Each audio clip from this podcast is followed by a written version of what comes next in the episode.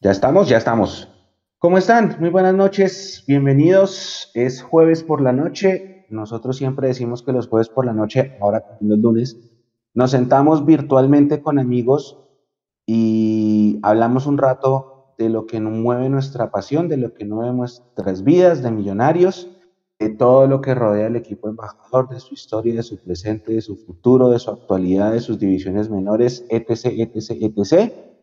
Y hoy eh, es el capítulo número 139 de esta, charla, esta tertulia sabrosa con amigos a la que hemos bautizado Mundo Millos Life. Bienvenidos todos, acomódense, por favor. Em, ya voy a ver el chat. Acá tengo un tema con, con la máquina un poco loco, ya voy a ver el chat. Pero mientras tanto, voy a darle la bienvenida a mis compañeros. En cámara hay una sola persona, pero detrás de cámara hay otras dos. Y tenemos a una persona en la producción. Así que voy a saludar a Carlitos Martínez, el profe. Hola Carlitos, bienvenido al 139 del Mundo Millos Live. Buenas noches. Hola Mecho, buenas noches. A Sergio, a Álvaro, a Julián y a todos los que están conectados ahí, a John, a Juan Esteban, Daniel, Jacobo, Andrés, Leighton y Andrés Duque y bienvenidos a este nuevo Mundo Millos Live. Gracias Carlitos, ya, ya así tengo el channel Andrés Duque, Iván, John, Buenas noches para todos. Voy a pasar a saludar a Álvaro Prieto. Alvarito, ¿cómo está? Buenas noches. Ahí atrás en audio, hoy no está con cámara. Alvarito. buenas noches. Como siempre, saludo muy especial a todos esos oyentes y televidentes que nos ven desde, desde lejos, eh, incluyendo a Edu, que hacen el aguante desde lejos. Y bueno, qué bonito una semana desde la cima, ¿no? No, no nos pasa tan seguido, aunque últimamente pareciera que sí, ojalá se volviera costumbre. Así es. Y paso por acá a saludar a Julián, don Julián Cardoso, que también está hoy en audio. Julián, buenas noches. ¿Aló, me escucho? Sí, señor. Buenas noches a los integrantes de Mundomillos, a la familia de Mundomillos, a todos los que nos ven, nos escuchan. Bueno, se viene el clásico añejo, ¿no? Mechu, ya lo habíamos hablado, ¿no? Hay que saldar cuentas porque el único que nos gana en el historial es el Cali. Entonces Alberto Gamero se ha encargado de que las, eh, de que algunas deudas, algunas, eh, no sé, cosas que a Millonarios le hacían falta en estos años 2000, pues se, vinieron acomodando como pararse la nacional, eh, recuperar el tema de los clásicos, mejorar el historial, ser primeros en las tres tablas. Y qué lindo sería alcanzar y pasar al Cali para extender la paternidad sobre todos los equipos en Colombia. Y nada, buenas noches para todos y chévere, chévere estar aquí un jueves en la noche, Mecho. Sí, bueno, hay que decir que hasta el año 1994 o 5 Millonarios aventajaba al Cali en el historial.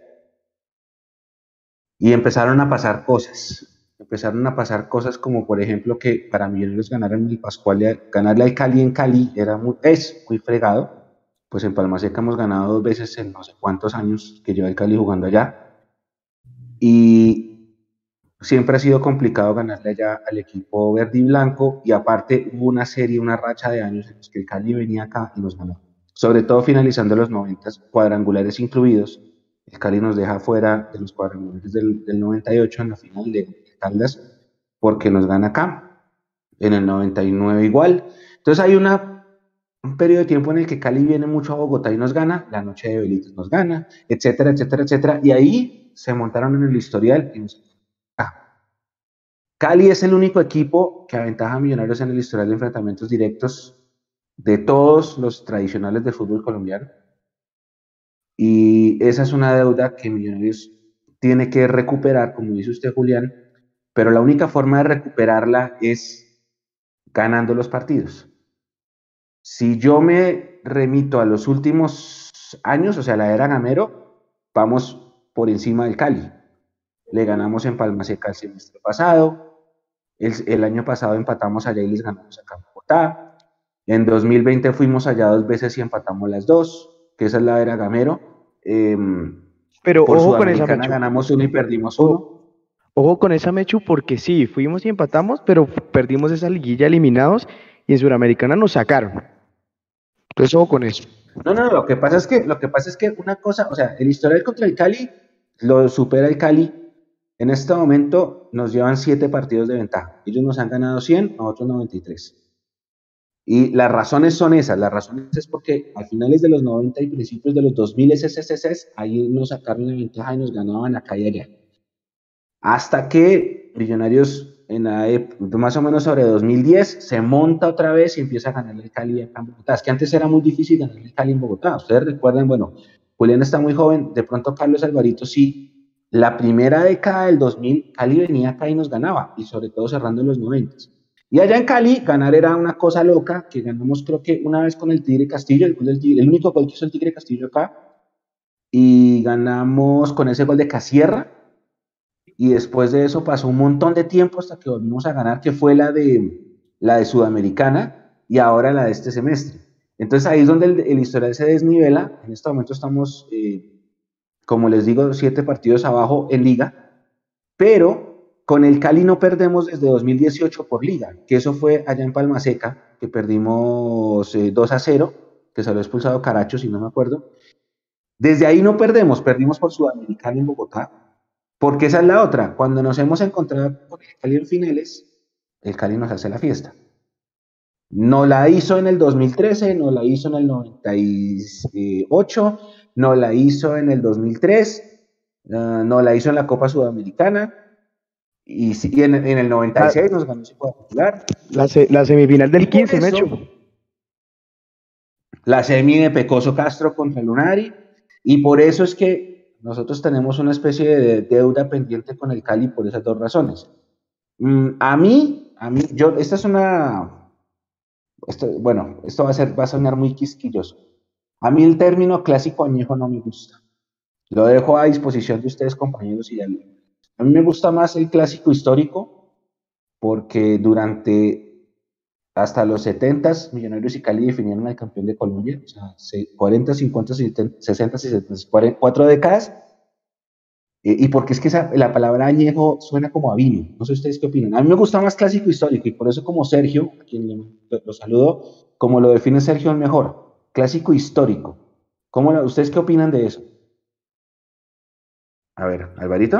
¿Quién, le hace? ¿Yo? Ah, ok.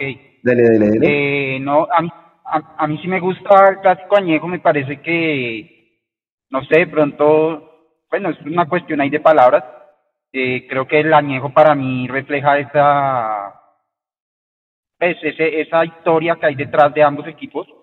Creo que eso, el Cali, digamos, para mí es el, el, Cali representa ese, ese rival eh, por decirlo así, más noble eh, que, que, tiene, que tiene Millos, dado pues su historia. O sea, es claro que el tema del narcotráfico se involucró en o en, en todos los equipos del fútbol colombiano, pero están los que sacaron ventaja y los que no.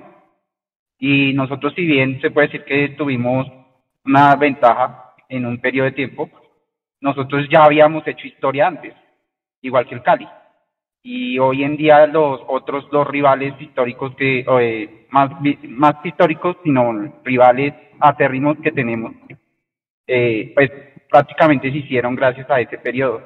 Entonces por eso para mí el Cali el, la rivalidad con el Cali me parece que es una rivalidad bonita en cuanto a eso que es una rivalidad noble una rivalidad de, de historia de equipos que se han hecho que se hicieron a pulso y pues que en algún momento eh, fueron permeados, pero que ya habían, en estos momentos ya habían hecho su, historia y ya eran grandes.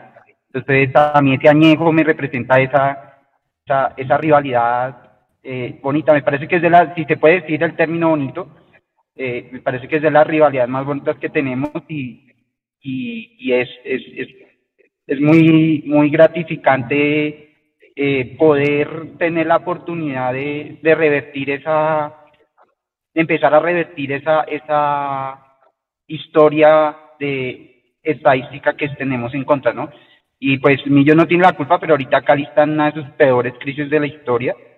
Dicen que es muy similar a la que sufrieron en, en, en los 60, creo que alcanzaron a desaparecer. Eh, están muy, muy, muy mal eh, no se les haga extraño que, el otro año peleen defenso o que se sometan a ley de insolvencia, incluso que cambien su modelo, porque están realmente financieramente están muy mal. Y pues nosotros pues, tenemos que aprovechar, así como muchos aprovecharon cuando nosotros pasamos por ahí, porque es que me decía, no, es que en, en la primera década de los 2000 era muy difícil ganarle al Cali, era muy difícil ganarle al Cali, al América, al Santa Fe, al Nacional, o sea, fue una época en la que de verdad nos tocó muy difícil eh, enfrentarnos contra los grandes y creo que ahora Cali está pasando por eso y pues nosotros pues aprovechar ese, ese, pues ese, esa situación porque pues así es el fútbol, ¿no? Carlitos, ¿usted qué opina? Pues ver que yo no tengo problema con ninguno de los dos términos, es decir, sea añejo, sea... Por ahí decía alguien en el chat que eso se lo inventaron en Wikipedia y que la gente comenzó a copiar el tema del, del, del clásico añejo. Yo sí lo llevo escuchando desde hace rato, yo lo, yo lo, yo lo leí alguna vez en el, diario de el, en el diario deportivo cuando existía, el tema del clásico añejo. Y es precisamente tal vez por la relación con el vino que su merced dice, pero pues no, no tengo problema con, con los apelativos. Lo que sí es cierto, lo dice Román ahí en el chat y alguien ya lo había mencionado, habría que preguntarle a, a Juanse, que es el duro de las estadísticas, eh, si este es el, primer clásico que vamos, que vamos a enfrentar estando Millonarios de primero y el Deportivo Cali de último en la tabla. Habría que, habría que echar números, echar memoria y saber si esta es la primera situación, el primer, campeonato en el que eso pasa. Y hablando con respecto a lo que su merced mencionaba de, Gamero, lo que, hablaban, lo que hablaba Julián también y mencionaba de Alberto Gamero al inicio del programa, es que, pues recordemos sin, sin quitarle méritos a Gamero, obviamente tampoco olvidando la, la, eliminación de dos, la doble eliminación de 2020, eh, porque fue la liguilla y la, y la sudamericana, ambas perdidas con el Cali. Eh, que Gamero es el primer técnico que gana en Palma Seca y Millonarios tenía esa deuda pendiente y Gamero la saldó. Entonces, pues con todo el, el cariño que le tenemos a, a Mayer Andrés, eh, pues esperamos todos eh, seguir de largo, ganar el, el, el sábado como corresponde. Eh, y pues que Gamero sea, también, siga poniendo como su contribución en este histórico para acercarnos por fin a, a, a, empatar, por lo menos volver a empatar al Cali en triunfos. Oiga, Alvarito, tengo una pregunta. Yo entiendo que el Cali hipotecó su estadio por sus temas financieros fuertes. El Cali es el único equipo, creo, que todavía sigue siendo club deportivo. O sea, un equipo con socios en donde cada socio paga una acción y no hay un socio mayoritario y cada socio paga una mensualidad que le da beneficio usar su sede y le da boletos y toda esa cosa. Eh, pero usted mencionaba ahorita, el Cali, ¿hay una posibilidad de que Cali pase a ser sociedad anónima también? Sí, ellos, pues, ellos están evaluando por lo que he escuchado, todas las opciones. Una de las opciones eh, puede ser hacer algún tipo de negocio con, con, con, la parte del fútbol, porque recordemos que el, pues, el club deportivo no solamente maneja fútbol profesional, sino pues tienen sus sedes y, y tienen algún otro deporte, no, no son muy conocidos, pero entre para los socios tienen algunas otras actividades y eh, por lo que se están evaluando, eh, revisar qué pueden hacer con esa parte de fútbol. Eh, hay un antecedente ahí que conozco, que es el caso del Colo Colo, creo, creo que también de la, de la Universidad Católica, donde lo que hizo el Colo Colo, que era un club deportivo, que es, porque existe, le existe todavía, fue como ceder por una cantidad de tiempo, entiendo que son 20 años, eh, ceder su, su parte de fútbol profesional masculino, se lo ceden a una empresa que se llama Blanco y Negro, creo. De hecho, es, un modelo muy parecido al que, al acá. Eh, solo que aquí si Azul y Blanco compró como tal todos los, los activos de, del club deportivo, allá se cedieron y ellos tienen, digamos, los derechos de explotación y, y a cambio de, eh, tenían que saldar las deudas del, del club eh, y entiendo pues que ese proceso no ha surtido un efecto muy positivo. Allá hay eh, personas que pues están, están muy en, a la espera de que no se prorrogue más esa sesión y esa parte de fútbol vuelva al club deportivo.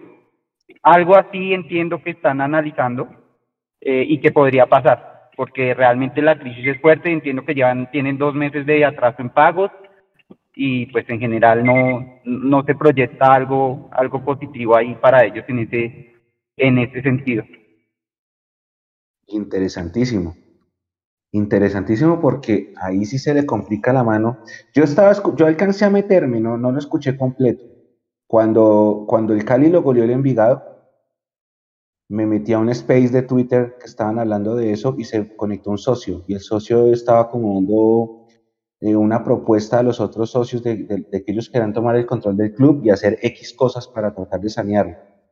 Entonces vamos a enfrentar a un equipo que está en la recrisis y que eso también, pues para nosotros que levantamos muertos, Juliencho, eh, es, es, es un poquito como para tener en cuenta Miren estos números del Cali. Estos números son cortesía de Juanse, que muy amablemente lo envió esta mañana. Cuatro partidos ganados en todo el año. 17% rendimiento de visitante en todo 2022. Último en la tabla de la liga, último en la reclasificación. No gana en Bogotá desde el partido de la Sudamericana del 2020, pero por liga no nos gana desde 2013 en los cuadrangulares con Hernán Torres y tiene a dos exmillos en su nómina o en su plantel. Los dos fueron campeones. Uno es Santiago Mosquera, el otro es Mayer. Así las cosas, los ingredientes están dados para que Millonarios, como decían ustedes muchachos, y yo con usted Juliancho, aproveche esta situación del Cali y le pase por encima. O sea, la, mejor forma de respetar el Cali es golearlo el sábado. Total, Mechu. Es que lo que usted decía, el Cali ha sido un coco muy difícil para nosotros en los últimos que 25 años. Es más, no se está buscando el dato, Mechu, no sé si usted lo sepa, pero sí sabía, creo, creo, creo, no lo aseguro, que el Cali es el equipo que más nos ganó en Copa Libertadores de los colombianos. Cuando se acuerda que en ese formato era equipos colombianos contra equipos de otro país. El que nos tenía la paternidad era el Deportivo Cali y sí, obviamente lo que decía creo que fue el profe, hay que aprovechar que el Cali está en el peor momento de su historia, quizá ha sido último en estos, bueno, está último ahorita, fue último en el primer torneo, está en una crisis eh, financiera, en una crisis deportiva, porque la verdad yo no creo que el Cali tenga una nómina como para estar de 20 hoy en día, eh, es difícil lo que vive el Cali, y claro, hay que ganar, hay que seguir manteniendo el liderato, hay que empezar a saldar cuentas, y lo más importante es para la, confianza del profe Gamero, ¿no? O sea, digamos que ser líder, seguir manteniendo, o sea, además que acordémonos que dentro de ocho días, después del partido del Cali, se viene otra racha negativa en la historia de Millonarios, y es que nunca hemos ganado en Río Negro. Entonces, digamos que vamos a llegar con el alza, y qué más que seguir pensando en el Campín Mecho, ¿no? Porque este, digamos que después de Nacional, este es el segundo reto contra un equipo grande. Y aquí es donde el Millonarios de Gamero mide el aceite. Alvarito, ¿usted cómo lo ve? Con esos números y con ese antecedente que, le, que, les puse. ¿Será que es... ¿Qué, se imagina usted el sábado en el cumpleaños de Bogotá? Eh, yo creo que yo creo que Cali seguramente va a venir a, defenderse. Eh, va a tratar de, digamos, de ganar confianza. Eh, creo que estos equipos que vienen en crisis lo primero que tratan de hacer es, resguardarse para empezar a cogerse confianza y, y de pronto sacar un resultado y un empate o inclusive en algún contragolpe buscar ganarlo y empezar a coger confianza. Yo creo que va a ser un partido así cerrado. Yo la verdad me conformo con ganar, yo no espero, pues si goleamos, perfecto, pero como siempre digo, para mí ganar mm, sin lesionados ni expulsados es, es ya para mí perfecto. Ya lo que venga para arriba es, añadidura. entonces, va a ser un partido cerrado. Ojalá, ojalá nosotros sepamos, porque estos partidos cuando son así cerrados se nos complican. Entonces, pues ojalá nosotros, que sea una buena oportunidad para, pues para, para que el equipo también empiece a tener eh, una mentalidad y unas armas que permitan abrir esos partidos cerrados y, y, y, empezar de pronto a sufrir un poco menos, aunque muchas veces sufre más el hincha que el equipo en la cancha, pero igual, sufrirlo, ojalá aprovechar esa presión alta y así como con fortaleza, en eh, poderlo definir rápido y poder hacer un partido, un partido que no, que nos ahorre un poco en exigencia cuando el resultado esté ya eh, cuando el resultado esté ya a favor y por varios goles, ¿no? Ojalá, no, tampoco es confiarnos ni ahorrar cuando el partido no está cerrado. Y esto no lo digo por conformarme ni nada, sino porque definitivamente tenemos una nómina que no es muy larga y como dicen muchos, pues es que eh, dar el 100% en, en, digamos, hay que regular cuando se pueda, porque al final, el, el, el, final, el resultado final, que es llegar a esa final y llegar completos y poder quedar campeón es lo que vale, ¿no? Nosotros ahorita podemos de pronto aprovechar eh, la, la crisis del Cali y salir con todo. Eh, lesiones o, o cansancio futuro, pues creo que sería algo muy pírrico. Entonces, si podemos en algún momento regular con un resultado que nos permita estar tranquilos, tampoco me molestaría. ¿Usted cómo lo ve, Carlitos? Si hay una diferencia tan grande como lo muestra la reclasificación entre Millonarios y el Deportivo Cali en nombres. Pues en nombres uno no lo ve. Yo siento que el Cali tiene una buena nómina y siempre se ha jactado de tener una de las mejores canteras de, de, del país. A mí más que, que lo de los nombres me sorprende que con el cambio de técnico sigan con tan malos resultados. Y me sorprende también que en la rueda de prensa salga Mayer diciendo que él es el único responsable, cuando lleva apenas cuatro partidos dirigiendo al Cali. Me parece extraño, no sé, se siente como un aire como maluco y por más que usted tenga una buena nómina, me echo cuando las vainas por dentro del club están mal, no hay nómina costosa o no hay nombres costosos que, que sostengan eso.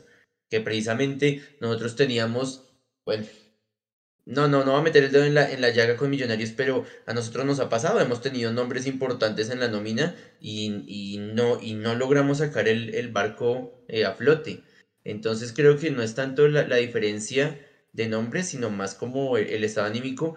Y Millonarios, estoy totalmente de acuerdo con usted. Yo creo que Millonarios tiene que respetar a Mayer Candelo y respetar al Deportivo Cali ganándole con suficiencia. Dice Klaus ahí en el chat que clave las jugadas de tiro libre. Llevamos ya, ya vamos a completar casi dos años sin, sin hacer gol de tiro libre.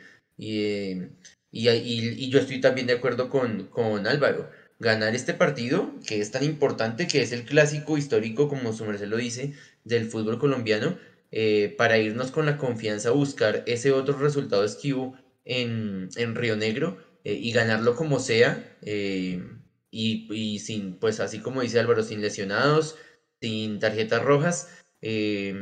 Y pues si eso de determina que es la salida de, de Mayer, pues habrá que ver. La gente está hablando ahí en el chat activamente de, del Cali y de la B. Y es sobre todo es tener en cuenta que el, lo que se le va a complicar es 2023. Pues teniendo en cuenta que no levante, por supuesto. Bueno, ahora voy a darle paso a Sergio. Sergio, ¿está por ahí? Hola, don Sergio, buenas noches. Sergio está haciendo las veces de productor hoy caso de Nico, si ustedes lo escuchan, es la misma voz. O sea, van a pensar que es Nico, es Sergio, el hermano menor. Sergio, buenas noches. Saludemos un poquito a la gente en el chat, porfis, que está bien activa, como decía Carlitos.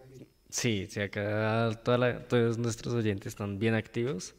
Por acá Daniel Lemus les, les pregunta que no entiende por qué Cali está en crisis, si hace poco, si hace poco fue campeón contra Tolima. Entonces, que si le pueden explicar ahí un, Eh, ah. También Juan Patiño dice, por favor, que entierren al Cali, que no lo resuciten. Eh, también Carlos Villamizar dice, hay que tomar este clásico con toda la seriedad del caso. El Cali es el único equipo que no supera en el historial, ya como lo recalcaba Mechu. También acá Claudio Rodríguez dice, clave, clave las jugadas de tiro libre para definir ese partido cerrado. Eh, yo no hablo igual que mi hermano. Hablan igual, Sergio, no nos vengamos a inventar. Habla bueno, idéntico. Acá, acá, Juan Rodríguez dice 5-1 con gol de Santiago Mosquera. No sé ustedes qué opinen. Ahí. Ese fue el partido de. Ah, no, el de Huérfano. ¿no? El de que terminó 5-1. Mira, aquí dice Iván, él es Nico, no me digan mentiras. No, es en serio, Sergio, en serio. O sea, lo que está diciendo el, el, el oyente es que el partido va a quedar 5-1 y que ese uno lo va a marcar el, el ex Millonarios. Mm. Oiga, ahora pongámonos en la cabeza, ustedes tres, porque yo creo que nosotros cinco tenemos un cariño especial por Miguel Candela. Independientemente de lo que pasó en 2003, él volvió en 2011, fue campeón de Copa, fue de Liga, se fue en 2015, acá hizo muchos goles, muchas asistencias. Él, es, una, él es una persona que, el hincha lo quiere mucho. Hay gente que no, una minoría no lo quiere por lo de 2013. Pero pónganse en, la, en, la, en, las, en los zapatos de Mayer, la, la cabeza de Mayer. ¿Ustedes qué creen que pasa por la cabeza de Mayer Candelo en este momento? O en la víspera de ese partido, o cuando llegue al estadio y no sé si vaya a ser ovacionado o no. Eh, Juliancho, empiezo con usted. No, Mechu, para mí Mayer es querido. Obviamente no es mi máximo ídolo, porque usted sabe quién es mi ídolo de esta época de Millonarios. Así el profe me haga la cara. Pero no, Mayer, eh, la verdad es que yo el 2003, pues obviamente tenía cinco años, entonces muy poco lo que me acuerdo. Yo crecí con la historia de que él había pisado la camiseta. Poco o nada sé de eso, porque la verdad no recuerdo pero a Mayer siempre se le va a querer pues, por todo lo que hizo por Millonarios, por su anhelada estrella 14, por la Copa Colombia, el día que le hace eh, eh, el, que, el, día que hace el gol ganador para ganar esa Copa en el 2011 con Richard Páez, eh, más sin embargo siempre fue un líder, también lo, lo, conozco mucho, pues bueno, no lo conocí mucho así en hablar, pero sí lo reconocí mucho cuando me tocaba ir a la Verdieri, entonces digamos que Mayer es un referente para nosotros, digamos que es de esos últimos ídolos que ha tenido esta generación, eh, yo le vi, pues ya hablando en la parte futbolística, yo le vi los partidos del Tuluá eh, cuando, los cuando lo dirigía en la B. Y la verdad, ese Tuluá no jugaba mal. Lo que pasa es que yo siento que el Cali le está pesando mucho la cabeza. Eh, y más allá, yo siento que Mayer se fue bien del equipo. No sé, Mechu, el resto que piensen. Porque Mechu, al fin y al cabo, Mayer se fue, digamos que por la puerta grande, se fue querido, se fue siempre alentado por la hinchada. Obviamente se fue con un rifirrafe con, con Lunari, pero eso nunca se le borró eh, su, su, estrella 14 y el amor por el club. Eh, siento que va a ser lindo volverlo a ver en el Campín y porque ya lo habíamos hablado hace ocho días en el live y en el lunes también lo hablamos. Es un potencial técnico para Millonarios. Además que es de esos pocos ídolos que digamos que se puede jactar, se puede inflar el pecho de que quieren a Millonarios, de que quieren la institución y que algún día pueden terminar aquí haciendo cosas grandes por el club.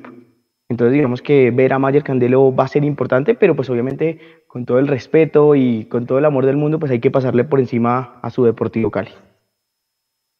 Oiga, Alvarito, ¿usted siente, Mayer todavía no ha ganado y le acaban de meter una goleada fea y va a venir al estadio donde también se consagró, que él se consagró en varios estadios. ¿Usted qué cree que está pasando por la cabeza de Mayer? ¿Será que, ¿Será que tiene una presión extra por jugar contra nosotros en el Campín? No, yo no creo, yo creo, o sea, yo creo que él está, digamos, ya tiene suficiente carga emocional con la situación que está viviendo en este momento.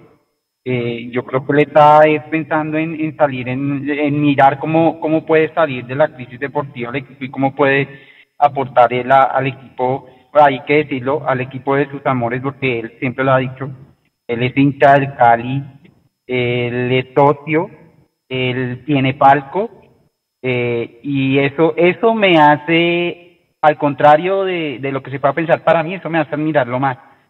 Porque Mayer es un fue un profesional la carta cabal y, y sobre todo fue muy agradecido a pesar de eso de la camiseta. Él quiso volver y él dijo, yo voy a volver para ser campeón y vino y fue campeón. Y, y, y siempre fue muy profesional y siempre fue muy agradecido con el, con, con el equipo y con la hinchada. Y, y, eso la verdad me hace admirarlo más para, más para mí. Yo creo que para la mayoría de, de esa generación que nos tocó esa época tan, tan, tan oscura del equipo y, y yo creo que para todos nosotros siempre va a tener un lugar especial ese equipo de la 14 y, y la 14 es, es Delgado y es, y es Mayer, digamos, son como sus, sus referentes máximos, claro que podemos nombrarlos a todos, a Román Torres, a, a Pedrito Fraga, bueno, ahí nos quedaremos nombrarlos todos, pero, pero Mayer creo que, que es esa estampa y yo creo que, digamos, él tiene en su corazón guardado y grabado todo eso que hizo aquí, pero, pero para el domingo seguramente está de lo mismo profesional que ha demostrado ser, eh, estará pensando en su partido y en, y en su equipo y en tratar de sacar el resultado pero es que eh, me acuerdo mucho un partido que creo que no Mechu me recuerda si no fue en, fue en Sudamericana fue en unas finales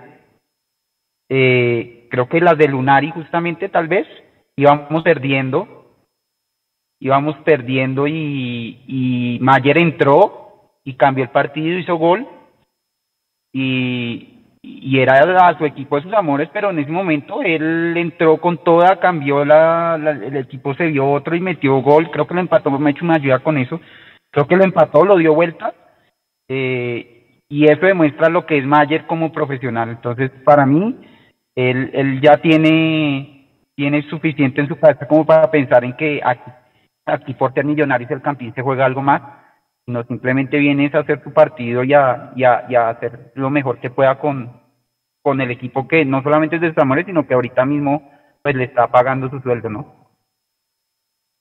Gracias, Alvarito. ¿Usted qué opina, Carlitos?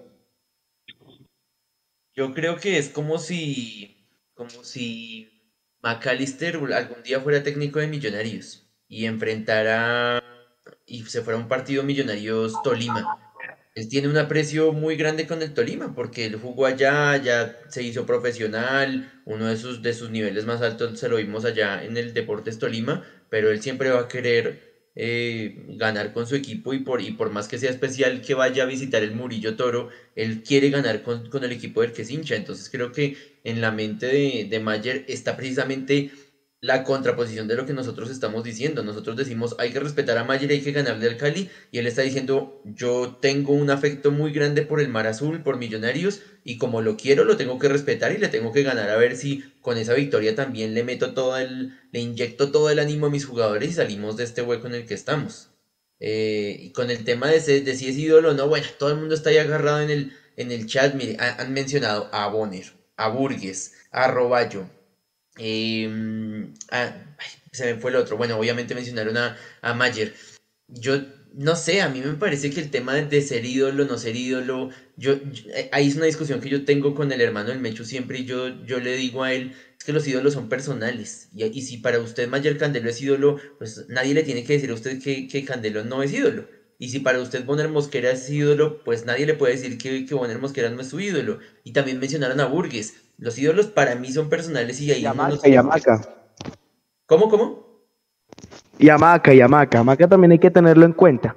Pues. y ahí es que, es que, y que pena, es que estoy totalmente de acuerdo que es personal y eso depende de cómo lo vivió cada uno. Claro. Porque cada uno pudo haber vivido un momento muy especial combinado con un momento muy especial de su vida personal y eso se junta y hace que uno recuerde con mucho cariño. Yo creo que muchos tendrán, por ejemplo, de ídolo a, al siciliano. Yo, por lo menos, yo me acuerdo cuando vi, cuando tapó ese penal y para mí ese momento.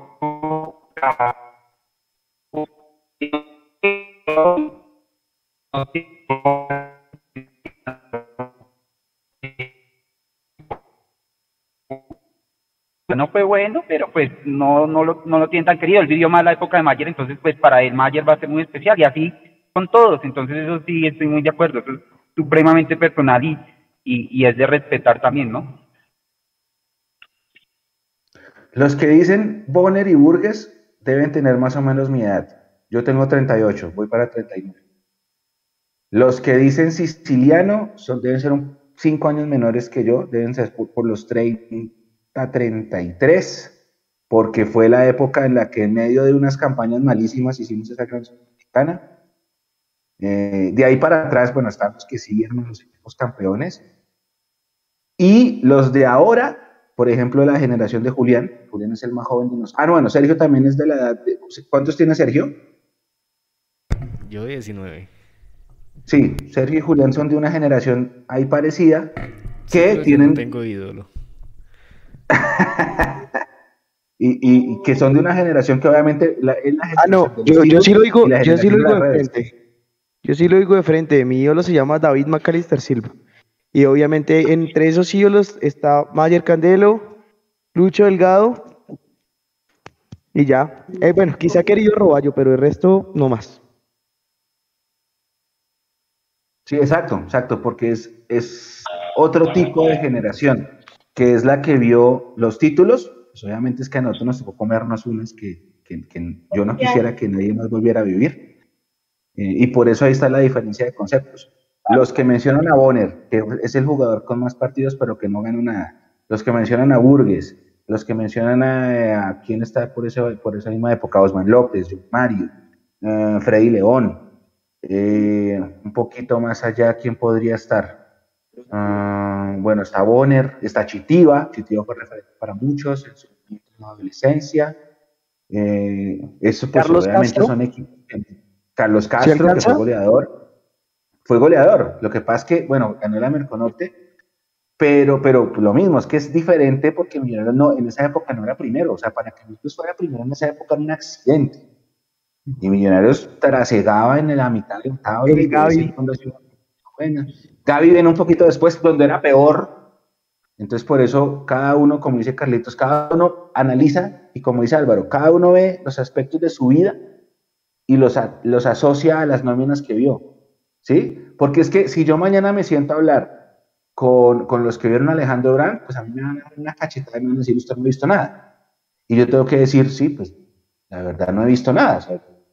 ¿Qué vi yo? Alcancé a ver un poquito el equipo del 87, 88, 88 pero el resto, pues no, yo no vi a los grandes nóminas que hicieron de Millonarios el equipo, el que era el equipo del país en esa época. Entonces, cada generación lo va viendo respecto a, a, todo. Entonces, el de, el de 40 va a decir que el equipo de los 90 era mejor. Eh, Julián va a decir que el del 2002 era mejor. El que tiene 50 va a decir que el del 87 era mejor. Y el que tiene 90 va a decir que el de los 70 de Alejandro Grande era mejor. Y así, así se va la vida. Por eso la historia se tiene que escribir todos los días. Por eso es que uno no se puede quedar a vivir de que Estefano vino acá.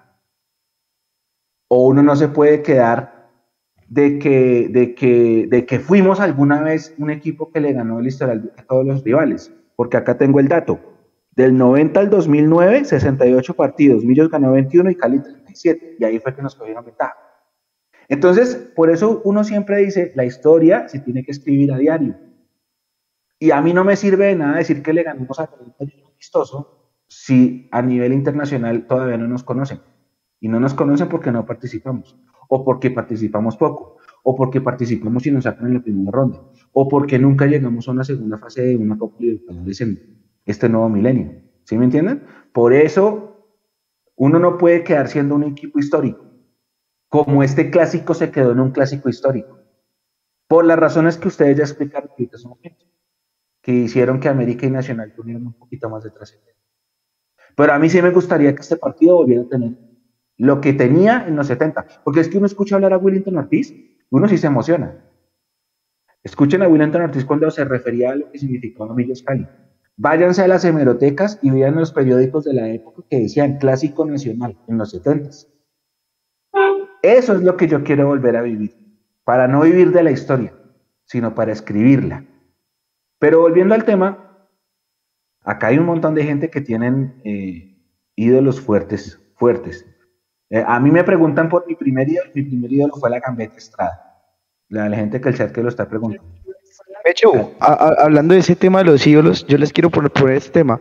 Pedro Franco es ídolo, porque mucha gente lo considera, pero pasó el tema de América. Entonces, no sé el, eh, profe, el profe qué piensa, Alvarito. Dele, Carlitos, usted. Para mí sí. Yo tengo un cariño muy especial por Pedro porque pues era nuestro canterano y el, nivel fue uno de los jugadores de la 14 que vimos surgir con su juventud, o sea que su juventud no importó eh, para ser uno de los bastiones de ese equipo y por eso en 2011 estaba dándole duro a la selección con, con James Rodríguez ahí al lado. Eh, y yo siento que de, los que estaban en Millonarios en ese 2014, yo no sé si Otálvaro, tal vez Lewis, eh, Mayer yo creo que ya no, eh, Watson tampoco. Yo a lo que voy es que de pronto Lewis, a mi, a mi modo de ver, Lewis, Lucho Delgado y Pedro Franco estuvieron en la cúspide de su nivel futbolístico y, salieron saliendo campeones con Millonarios. Y Ramírez, ¿no? Mm. Tal vez puede ser que Johnny esté ahí cerquita. Entonces vuelvo y, me, me, me, me, ajusto a lo que yo había dicho hace un momento. Los ídolos son personales y para mí la emoción de, ver a un, pelado cumplir el sueño de todos.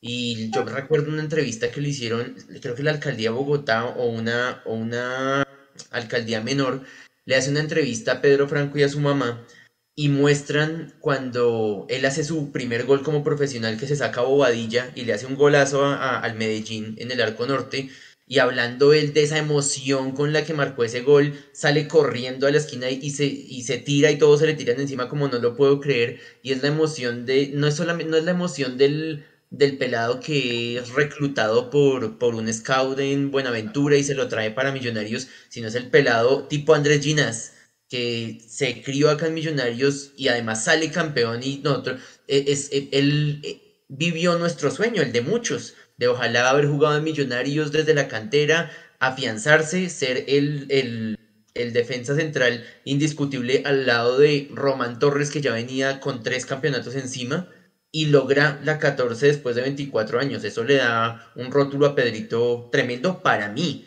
y que después en el América y que después y que se fue y que cuando volvió no estuvo en el mejor nivel. Para mí eso es súper, o sea, eso no, no, el, el tema de la 14 es superlativo para mí con el tema de Pedro. Y además que hay un tema que es que la red social ha, cambiado muchas cosas. William, William se fue de Millonarios al Cali y el Cali al América. Y con el América ganó más cosas que con nosotros. Pero todas las personas que vieron jugar al viejo Willy lo ven como un ídolo de millonarios, independientemente de lo que haya ganado con el América. Pedro Franco, que esto lo mencionó alguien en el chat, Pedro Franco pues es un profesional, fue al América, fue campeón en el América, pero usted nunca lo escuchó hablar mal de millonarios, ni lo escuchó diciendo estoy en el equipo más grande del país, ni lo escuchó diciendo estoy en un equipo con una hinchada gigante, como lo dijeron otros jugadores que se fueron de aquí. No voy a dar nombres porque no hace falta. Entonces, es que a Pedro Franco, es que él tiene que jugar.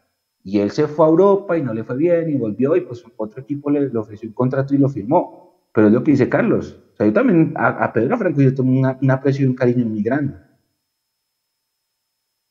Entonces yo no, no, no lo veo por ese lado. Ahora yo voy a decir, mi, en mi época, lo que me tocó a mí, a mí la primera persona que me importó en mi fue la Gambetta Estrada. La Gambetta Estrada, como dijeron acá también es confeso hincha de Santa Fe. Confeso todavía es hincha de Santa Fe. ¿Ustedes creen que a mí me importa que, que la Gambetta Estrada sea hincha de Santa Fe? No. Ah, Después de la eso, es como, eso es como, por ejemplo, a, mí mi, mi, primer ídolo, también siempre lo dije, fue el Gaby Fernández. El Gaby Fernández nunca se me va a olvidar con el gol en Envigado y el gol a Santa Fe en el Arco Norte. Entonces digamos que el Gaby fue la primera muestra de fútbol que yo vi en el Campín y mm, yo tenía que seis añitos, entonces obviamente el Gaby es el que más recuerdo y mucha gente dice que es un vendido, que se le paró a Pecoso, pero al Gaby siempre lo va a tener entre mis, mejores recuerdos. Ajá. Ahora, después de la gambeta estaba Iguarán, en ese equipo que también tenía Vanemera, que tenía Pimentel, que tenía, bueno, en el banco estaba Juan Carlos Díaz, tenía Rubén Darío Hernández. Rubén Darío Hernández se fue, pasó por 17 equipos y nos hizo gol con todos, pero yo no le voy a dejar de tener cariño a Rubén Darío Hernández. Hizo goles con Santa Fe, ahí están los videos en Pero eso no me va a quitar a mí el cariño que yo le tenía a ese equipo del 88, que fue el que yo vi, que mi papá me llevó y me enamoró. Y después me tocó ver, siendo un joven que estaba entrando a su adolescencia, a la camada de jugadores bogotanos de las inferiores que fueron dos veces subcampeones. Entonces, yo le tengo cariño a Osman, yo le tengo cariño, le tuve siempre un cariño a John Mario Ramírez, porque yo jugaba en el colegio, yo quería ser John Mario, el 10, en esa época en el que el 10 era el foco de las formaciones que ya ahorita no lo ven. Eh, Osman, Freddy León, yo a Freddy León lo veo todas las sábados en las inferiores y le digo, profe, es que yo usted lo veía correr y, definir y yo me emocionaba mucho. Y creo que Freddy León es el jugador bogotano con más goles en nuestra historia. Ahorita está de técnico de las inferiores, pero yo a ese equipo le tengo mucho cariño. Bonia, Osman López, Domínguez, Flaminio, Villarraga, eh, Mosquera, John Mario, en su momento el Pony, el Piripi, el Piripi, el técnico del Bucaramanga, a mí me dio goles, contra, me dio goles, muchos goles, no fueron muchos, goles importantes, siempre la segunda nacional de Santa Fe. Pues yo, ¿cómo no lo voy a tener cariño al Piripi si yo era un niño cuando lo había jugar? Eh, Freddy León, bueno, ahí, esa, esa, y ya después sí nos tocó todo lo que nos tocó, el kinder, el arroz con huevo, y en esa época en la que Gabriel Fernández era la sensación porque quería hacer un gol olímpico en medio de una mediocridad futbolística que tenía en dos años. Y todo eso se va, se va, se va combinando y se va juntando. Entonces, sí, cada quien, cada quien, yo a Pedro no le tengo, o sea, le tengo mucho cariño, no le tengo una pizca de, de, ni de dolor, ni de bronca. Mire, por ejemplo, acá Mao que dice que Telles, ahí subimos un video hoy del gol de Telles a Cali, y Telles solo estuvo aquí un año, ¿y cuántos goles hizo? Como 12, 15, pero quedó en el recuerdo. Porque... Mechu, casi hace el gol que lleva Millos a la final en 2003. Ajá, exacto. Entonces, este es un poco lo que yo, lo que yo he venido hablando este semestre, un poquito también de lo que voy a hablar en, en la columna del magazine, es, es, es, también saber disfrutar esos momentos que seguramente, y no van a reemplazar jamás esos recuerdos de los títulos, pero pues que, que son momentos también que son, que le traen una felicidad inmensa y que, y pues que les va a recordar uno toda la vida, o quien no se va a acordar del penal de Watson para ganarle a Greño. Y esa sudamericana no la ganamos, pero creo que ese partido y ese final de partido no lo vamos a recordar toda la vida. Entonces sí son momentos que, que, seguramente no valen lo mismo que lo que vale la tapada de, de, de, Delgado ni, ni, el, ni el zurdazo de, de Rojas, pero, pero que igual son momentos muy bonitos que, que, que recordar es vivir, ¿no? Y lo de, lo de Pedri, yo lo tengo un aprecio también gigante, es ídolo para mí. Eh, creo que tiene más o menos mi edad, entonces para mí pues, me sentí representado, hizo el sueño del pibe, como dicen.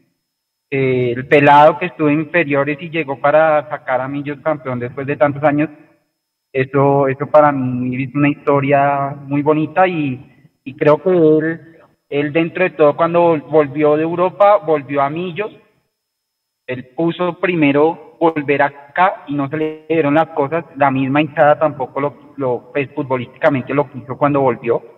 Y pues bueno, ya sabe y se puede estar entonces sin jugar porque, porque entonces por ofender a, la, a la hinchada, creo que, que, hasta ya no, no puede llegar el tema. Eh, jugó en América, respetó su profesión, respetó a mí yo siempre y no creo que, que sea ningún tipo de mancha que él haya estado allá. Además que yo siempre he sido, he sido, digamos, crítico de darle tanta importancia al rival, es que le damos una importancia que ya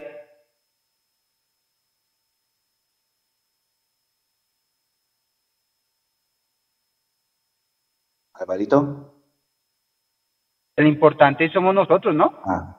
Entonces está bien la rivalidad, y, todo el tema, pero, pero ya a veces exageramos con el tema y entonces ya, mejor dicho, escucha el que se ponga ese trapo verde no merece, no, no, o sea, depende mucho de las circunstancias. Eh, Carlos Castro jugó en Nacional, ¿no?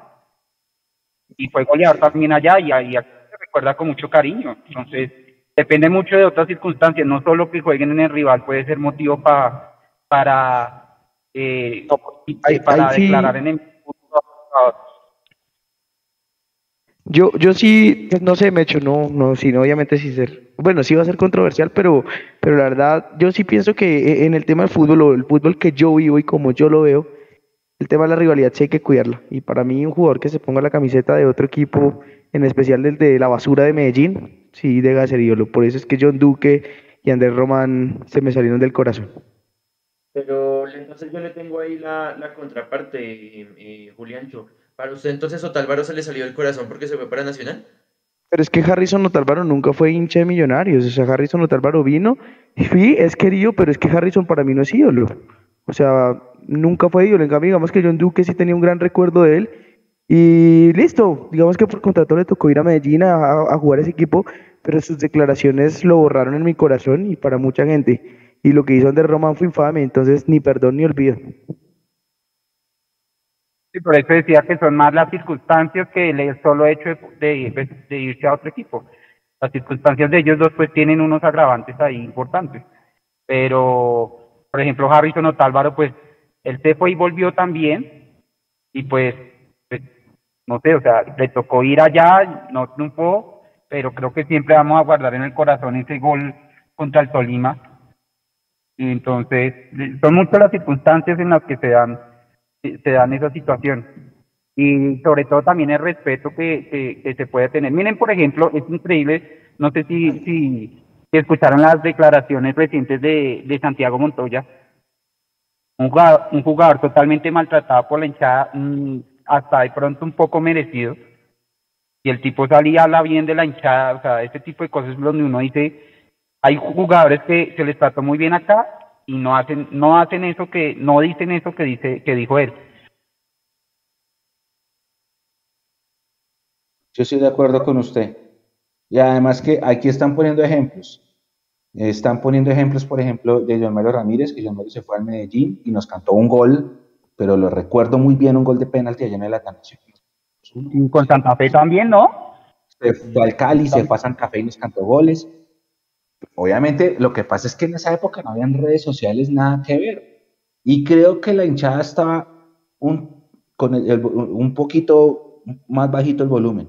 El volumen de la intensidad de eso que está mencionando Julián de la realidad.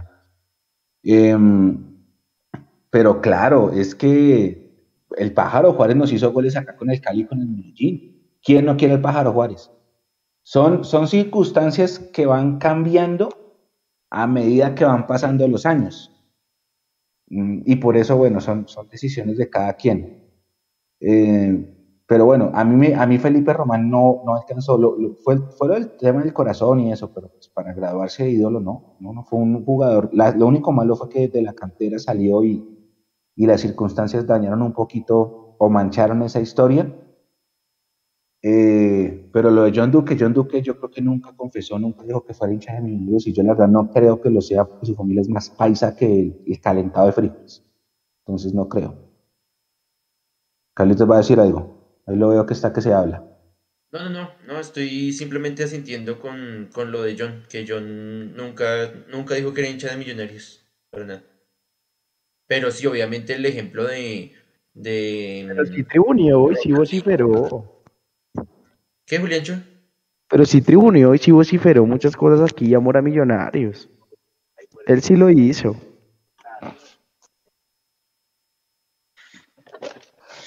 Ah, es que lo que pasa es que uno también tiene que controlar el jugador, el libreto que, que dice. Porque, mire lo de Harlan. Harlan es un jugador que da unas declaraciones desafortunadas, porque Harlan es costeño, él, me imagino debe ser hasta hincha del Junior. Pero a veces, en su afán de quedar bien con la hinchada nacional, dicen disparates. Eso le pasó a John Duque. Por ejemplo, eso es lo que yo le decía a Pedro Franco. América tiene una hinchada muy grande. Escucha a Pedro Franco tener que hablar mal de millonarios para hacerse ganar la hinchada de América, más. Entonces, eso también hace parte de las cosas del, libreto con el que sale el jugador a declarar. Y que ahí sí lo hacen súper, hiper nada. Muchachos, voy a hacerles una. Dele, dele, Carlitos, dele. Perdón, no, es que solamente es alguien mencionó ahí a Gabriel Fernández y pasa, y pasa algo similar que con Pedro Franco, que Julián dice precisamente que, que el Gaby era uno de sus ídolos de niño. Gabriel Fernández fue, campeón, fue mm, capitán del América también. Pero Gabriel Fernández hoy por hoy dice que mejor dicho, lleva en el corazón a Millonarios y en las venas. Y él tampoco habló, no sé si habló mal de Millonarios, tal vez con el tema contractual en su momento, como en, con, en la época de, la camiseta del Western Union, eh, y ahora dice que no. Entonces eso va de acuerdo al, al momento, al, a que el jugador está activo profesionalmente. Y vea, y Gabriel Fernández fue capitán del América, pero igual eso no le quita ni el gol, ni el de, ni el de Envigado, ni el de Santa Fe, ni el tramacazo contra el Cúcuta. Y esos son los recuerdos que cada hincha tiene de, de su historia con Millonarios y de acuerdo al año en el que lo vivió. Correcto. Además que a la final todo termina siendo anécdotas y las anécdotas quedan en la memoria de cada uno según lo como lo haya vivido. Por ejemplo, lo que decía ahorita Alvarito. Para muchos, el partido de gremio marcó una época por la mística que hubo esa noche. No ganamos. Pero es que estábamos acostumbrados a ver a Millos eliminando siempre. Entonces, ese partido marcó una época. Para muchos, entre los que yo me incluyo, el penalti que tapó Siciliano, eso va a quedar para siempre en la memoria. Por las razones que ustedes quieran. Por ejemplo, ese penalti fue un 19 de noviembre. El 19 de noviembre cumplía años mi mamá. Mi mamá falleció mucho antes de ese penal. Pero esa noche él tapa el penalti. Pues, ¿cómo no va a ser especial para mí? Esa noche mi hermano no quiso ver. Nosotros estábamos en Occidental y mi hermano no quiso ver. Se, se agachó y se tapó así. Se lo perdió. Lo tuvo que ver por televisión. Desde ese momento mi hermano no se pierde un penalti en su vida. Y esas cosas así lo van marcando a uno. Cada uno tendrá sus momentos, sus recuerdos. Julián, eh, Sergio allá atrás también, Álvaro, Carlitos, ustedes tendrán sus recuerdos que los han marcado y que los han hecho más hinchas de este equipo todavía, o que los han hecho sentir ese pecho inflado, decir, carajo, este es el equipo que yo amo. Y todo es personal, como los referentes, como los ídolos, como los jugadores en los que tiene bronca, etcétera, etcétera, etcétera. Pero esas son cosas muy personales. Hay gente que dice que Funes es ídolo. Para mí no. Para mí no. Y hay mucha gente que lo dice es porque Funes vino acá con River y le ganó una final en América. Eso fue con River. Con Millonarios hizo muchos goles, incluyendo el 3000 por liga, pero para mí no le alcanza. Para mí. Ahora se me van a decir, pero ¿cómo? Entonces, eso es muy personal, esos son temas muy personales y cada quien eh, tendrá lo suyo. Hay gente que dice que Cadavid, hay gente que dice que Roballo, hay gente que dice que eh, Morumbí, ahí él acaba de decir Johan, hay gente que dice, bueno, siciliano, siciliano por las cosas que hizo, aunque también tiene su lado malo que, han contado. en Campeonato Descanse Sisi, eh, bueno, Mario, etcétera, etcétera. Cada uno tiene sus, sus, sus referentes la historia con City no fue que en la semifinal con América de México por la Suramericana no fue que se le paró y digo que si no le llevaban la mitad de los premios no salían a jugar el partido, si no estoy mal es esa historia. Creo que va por ahí y creo que algo con el América de Cali en un 3-1 en el 2008. Creo que va por ahí. Creo que va por ahí esas historias. bueno, muchachos. Dicen que Bedoya también, ¿no? Yo tengo, tengo la historia del 2006, en un partido que jugábamos contra el Medellín de día, porque tocaba jugar la misma, a la misma hora de Cúcuta y perdimos 4-0. Y ese, día el equipo estaba entregado, empezando por Juan Fernando Leal. Yo sé que Juan Fernando Leal, no sé los demás, ese equipo perdió 4-0 sin alma, jugándose el paso a una gran final. Em, muchachos, siendo las 10 y 10 y antes de cerrar, hay una, la noticia de ayer del día fue la decisión del distrito de devolver la lateral norte a las barras populares, lo cual permitiría, a la espera de noticias, que los comandos azules regresen a su tribuna de siempre contra Jaguares del próximo 20 de agosto, sábado. O sea, no será este sábado, sino dos semanas. Eh, eso ha generado cualquier clase de opiniones, cualquier clase de controversias, hay quienes están de acuerdo, hay quienes que no, y yo quisiera preguntarles a ustedes cómo ven este tema del posible regreso de los comandos a la lateral norte. Con buenos ojos, con malos ojos, ¿qué opinan del tema? Y también quisiera que nuestra comunidad nos, nos escriba ahí en el chat. Carlitos, ¿usted cómo ve la noticia? Mm.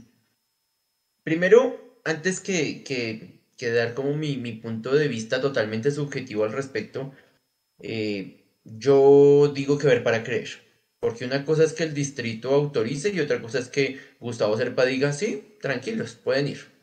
Porque finalmente Millonarios es el que está pagando el arriendo del Campín y Millonarios es el que se reserva el derecho de admisión y dice en, la, la, norte sigue siendo otro familiar y punto. Entonces yo quiero ver cómo va a ir esa pugna y qué va a pasar con esa negociación, porque obviamente los comandos se van a defender en que el distrito los está autorizando, pero es que es un evento privado y Millonarios es el que va a decidir. Entonces vamos a ver qué pasa. Con respecto a la tribuna, pues yo tengo como de lado y lado, porque es que yo fui desde el año 2000 hasta... ¿Cuándo jugamos contra Argentinos Juniors por Copa Cafam? ¿2000 qué? Cinco. No, no puede ser. No, no, nueve, nueve, nueve, nueve. los charlados. El día de los charlados. No le quite la vuelta olímpica a Carmelo Valencia. Pilas ahí. ¿Sí o no? Entonces, mire, yo fui casi 10 años a comandos. Casi 10 años estuve metido en, comandos. No estuve en ningún parche, no estuve con ninguna barra, simplemente iba a comandos todo el tiempo. Caro, no sé, Caro Bellojí nos está, nos está escuchando y está ahí pendiente en el chat. Yo la conocí allá en Comandos y, con, y, y, estoy, y duramos mucho tiempo allá. Y hasta ese partido contra Argentinos, que fue donde se armó todo el, todo el problema, hasta, esa, hasta ese día fui. Y, obviamente hay una nostalgia porque es la tribuna original donde Comandos Azules arrancó y, entiendo toda la emotividad de toda la gente. Eh, trato de ver otro pro y es que sé que mucha gente se fue de Blu-ray y se fue de Sur cuando, cuando comenzó todo este conflicto de las dos barras populares unidas ahí en la tribuna y cantándose vainas y tirándose pullas. Entonces es posible también que esto desencadene en que la Blu-ray vuelva a crecer como era antes, porque antes recordemos que era lateral norte llena con comandos y lateral sur llena con Blu-ray. Entonces es posible que la Blu-ray vuelva de pronto a coger un poquito de fuerza y eso obviamente le da mucho color porque más allá de, ojalá la rivalidad de las dos barras populares se restringiera como a eso, al espectáculo y a ver cuál hace mejores salidas, por poner un ejemplo, y recordábamos unas salidas maravillosas en cada extremo de, de la cancha y, pero que se quedara ahí, ¿no? Que no, que no trascendiera la violencia en, los barrios por cuál barrio es la mejor. Em, pero por otro lado, pues ya sabemos los que no, ya no vamos a, la, a populares y estamos en oriental y en occidental, el desorden de la, por el simple hecho de la acústica, el desorden de, la, de, de los cánticos y que uno canta una cosa y el otro otra y el que cante más duro y finalmente los que estamos en la mitad del estadio no escuchamos nada. Entonces, y por más que ellos decidan cantar lo mismo, igual el tema de la acústica en el estadio ya va a romper esa unidad. Y creo que de ahí, por ejemplo, algunas de las barras de, Oriental y de Occidental también tomaron fuerza porque hubo gente como yo que decidió, no, yo no me voy para ningún lado ni para el otro, yo me quedo en Oriental, me quedo en Occidental. Eh, entonces, hay, hay pros, hay contras, yo entiendo todas las personas de, que, de, comandos que añoran volver a, a su lateral norte los felicito, ojalá logren el, ese, esa pugna que va a haber con, con azul y blanco. Eh, tiene altas y bajas. Yo estuve en comandos, también algunos partidos fui eh, cuando comenzó Blue Reina Sur. Eh, entiendo como la mística, entiendo como el cariño de la gente y pues esperemos que sea lo mejor, que sea lo mejor para todos. Julián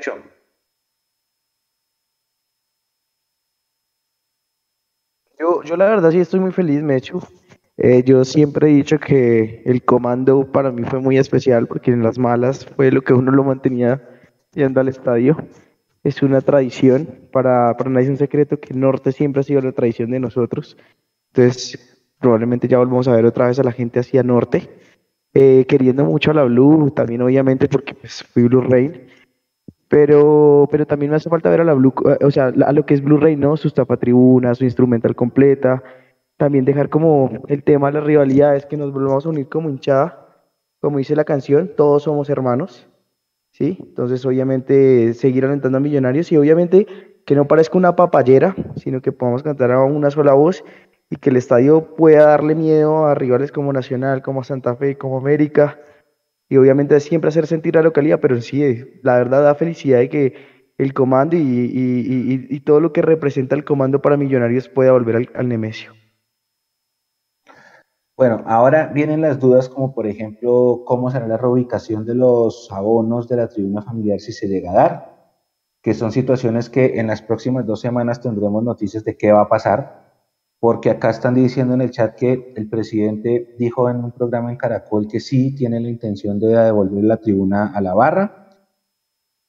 Eh, me parece que a esa tribuna entraban también los niños de las academias, que les daban una boleta como parte de su de su mensualidad. Entonces habrá que ver cómo reubican a todas esas personas. Yo a eso no le veo ningún problema porque se pueden reubicar en alguna parte oriental bien ubicaditos. Ah, y bien, bien que vuelvan, yo como dice Julián, pues porque he sido la tribuna de toda la vida de comandos y creo que todos pasamos por allá en algún momento de la vida. A mí lo único que me preocupa, bueno, espero que cuando pase eso, si llega a pasar, pase como en 2017, que se llenaba la norte y se llenaba la sur. Lo que también espero es que norte va a cantar una cosa, sur va a cantar otra cosa. Y cuando una canta aquí una cosa y el otro canta otra, el que está acá en oriental no sabe cuál seguir, el que está en occidental no sabe cuál seguir, y eso se convierte en un, en un mosaico. Y el mosaico termina generando cero presión al rival. Porque el rival no escucha una canción, sino escucha gritos, gritos aleatorios, gritos random.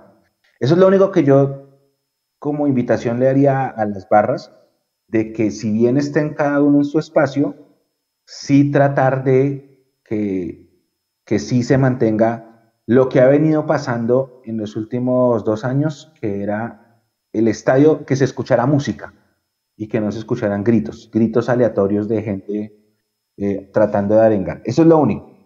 Si se logra trabajar eso, buenísimo. No sé qué va a pasar con, la instrumental, porque la instrumental se hacía en un lado, en, la mitad de las dos, y por eso le permitía generarla. No sé qué va a pasar, pero esa sería mi invitación, y es lo único que, que habría que mejorar el tema de tratar de que con todo y eso el estadio siga cantando una sola cosa y no ese mix o ese mosaico que finalmente al rival me genera cero presión. Por lo demás, felicitaciones a todos los que, los que trabajaron por eso. Como dice Carlitos, ver para creer. Habrá que ver qué pasa en estas dos semanas, pero por ahora sí, felicitaciones. Y, qué, bueno si llega a ser que la, que la, que la, que la barra regrese a su tribuna original, pero también sería bueno, y esto es algo que es una invitación personal, Sé de muchas personas que se beneficiaron con la tribuna familiar, que lograron llevar a sus hijos al estadio, porque la boleta no es, no es barata, y sé del esfuerzo que significa ir al estadio a un partido, transportes, parqueadero, boleta, comida, bla, bla, bla. Entonces, yo creo que también eh, es importante que la tribuna familiar se mantenga. No es el norte, está bien, denle la tribuna a la barra, pero que se mantenga esa idea porque benefició a muchas personas, benefició a muchas personas y es importante siempre que los niños puedan ir al estadio, porque usted tiene que construir hinchada todos los días. Y eso se construye ganando y llevando a a que lo vean ganar. ¿Qué es lo que hacía don Alfonso Senior, que llevaba a los niños de los colegios al gallinero, a lo que era tribuna de gallinero, eh, y los dejaba entrar gratis? Así se va construyendo hinchada. Son las 10.20 de la noche. Nos despedimos. Eh, ¿Cuánto llevamos, Sergio, de señal de transmisión? ¿Tiene el dato? Hora y 10. Pleno. Nos despedimos. Mm, última, última frase de Juliancho, de irnos a la gente. No, nada, que a llenar el campín el sábado, Jay creo que lo había dicho. Eh, este equipo de Gamero merece el respaldo después de haber ganado en Medellín, después de haber ganado en Santa Marta, de que es el líder en las tres tablas prácticamente. Y nada, siempre el aguante y como dicen los comandos, de la barra brava, sí señor. Carlitos. Se viene para mí en lo personal uno el, partido que más me trasnocha. A mí, a mí más que Millonario Nacional, más que Millonario Santa Fe, este partido contra el Cali siempre es el que me, saca lo peor de mí en la tribuna y espero con todo el amor del mundo eh, respetar a Mayer Candelo ganándole eh, al Cali, como dijimos en toda la editorial de este programa para acortar esa, esa diferencia. Em, y bueno, no, no, nada, esperar que, nos vaya bien el, el sábado y que ojalá, digamos teniendo memoria, y que a pesar de ser líderes y ojalá le ganemos al Cali y haberle ganado a Nacional y haberle ganado a, la Unión, no nos olvidemos que la guerra con los directivos sigue. Bueno, gracias Carlos, gracias eh, Juliancho. Sergio, muchísimas gracias por el aguante ahí atrás. No, de nada, gracias a todos nuestros oyentes por estar ahí más bien, todos esos likes y todo.